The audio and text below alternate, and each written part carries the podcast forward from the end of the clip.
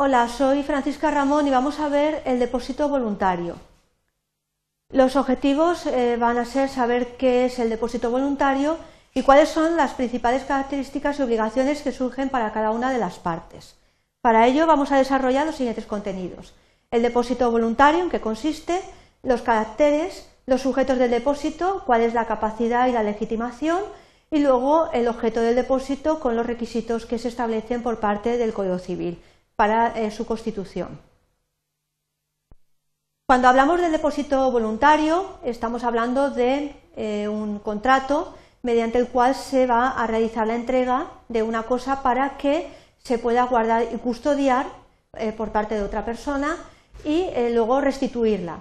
En este caso, cuando se está hablando de depósito voluntario, la peculiaridad es que la entrega se realiza por la voluntad del depositante. No hay ninguna obligación, sino que es enteramente voluntario.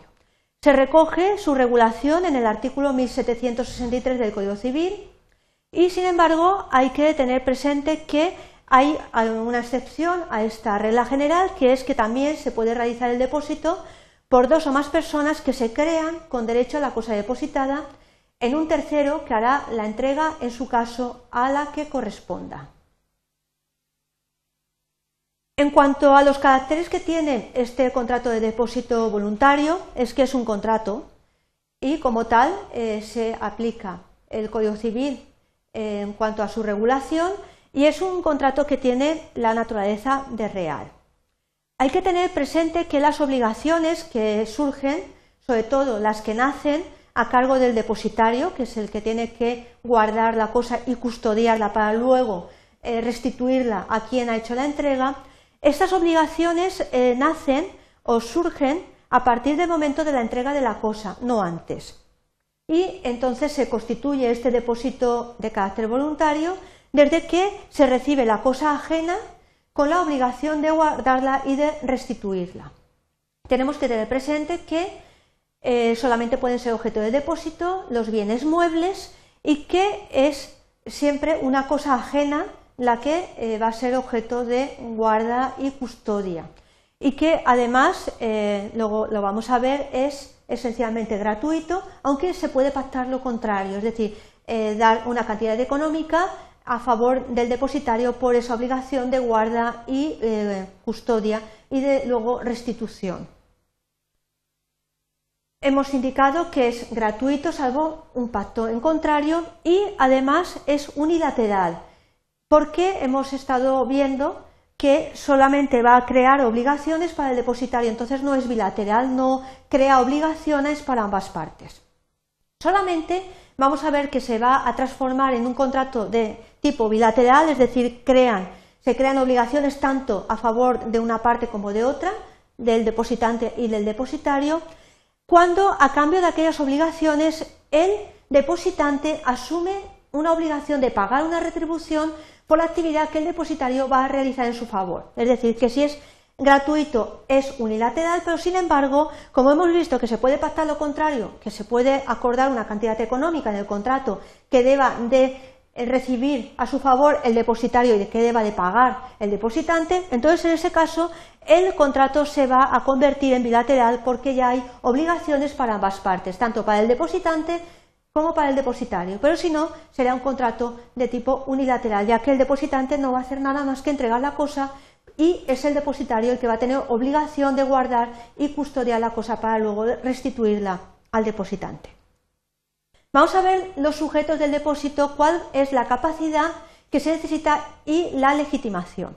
Se necesita la capacidad general para contratar.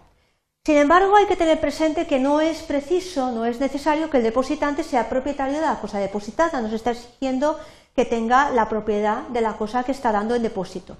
Y vamos a ver qué peculiaridades hay en los siguientes supuestos, que son bastante interesantes. Por un lado, una persona capaz que acepta el depósito de un incapaz y también el depósito que se realiza eh, por una persona capaz en otra que no es capaz, que no lo es. Bien, el primer caso es una persona capaz que acepta el depósito de un incapaz. Literalmente establece el Código Civil, y lo tenemos aquí, que si una persona capaz de contratar acepta el depósito hecho por otra incapaz, queda sujeta a todas las obligaciones del depositario y puede ser obligada a la devolución por el tutor, curador o administrador de la persona que hizo el depósito o bien por esa misma persona si llega a tener capacidad.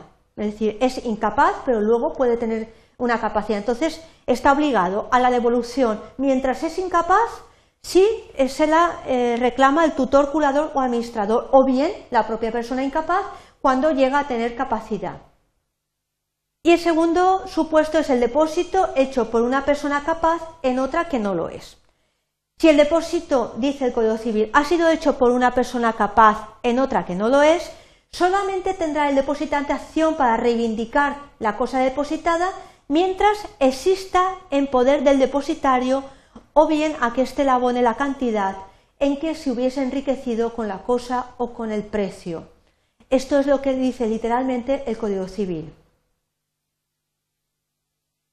¿Qué sucede en el supuesto de incapacidad sobrevenida del depositante? Pues que el depositario ha de devolver el depósito a los que tengan la administración de los bienes y derechos del depositante que ha sobrevenido ya incapaz. Es decir, a la hora de la devolución de la cosa que se tiene en depósito para la guardia y custodia, el depositario va a devolverla eh, a las personas que tengan la administración de los bienes y derechos del depositante que en ese momento ya está eh, devenido incapaz, es decir, hay una incapacidad sobrevenida de depositante. Es decir, fue capaz cuando lo hizo, pero ha devenido incapaz. ¿Qué pasa entonces en el supuesto de incapacidad sobrevenida del depositario? Pues vemos que el Código Civil no dice nada, pero tenemos que tener presente que el, contrato no deja de ser válido. Si los representantes legales del depositario que deviene incapaz conocen el hecho del depósito, deberán esas personas, los representantes legales, ejecutar la obligación de restitución y asumirá la obligación de diligente conservación de la cosa. Sin embargo, la incapacidad sobrevenida del depositario debe ser justo motivo para la restitución en ese momento de la cosa dada en depósito. Bien, vamos a pasar al aspecto del objeto del depósito. El objeto del depósito son las cosas depositadas y solamente las eh, cosas muebles pueden ser objeto del depósito contractual.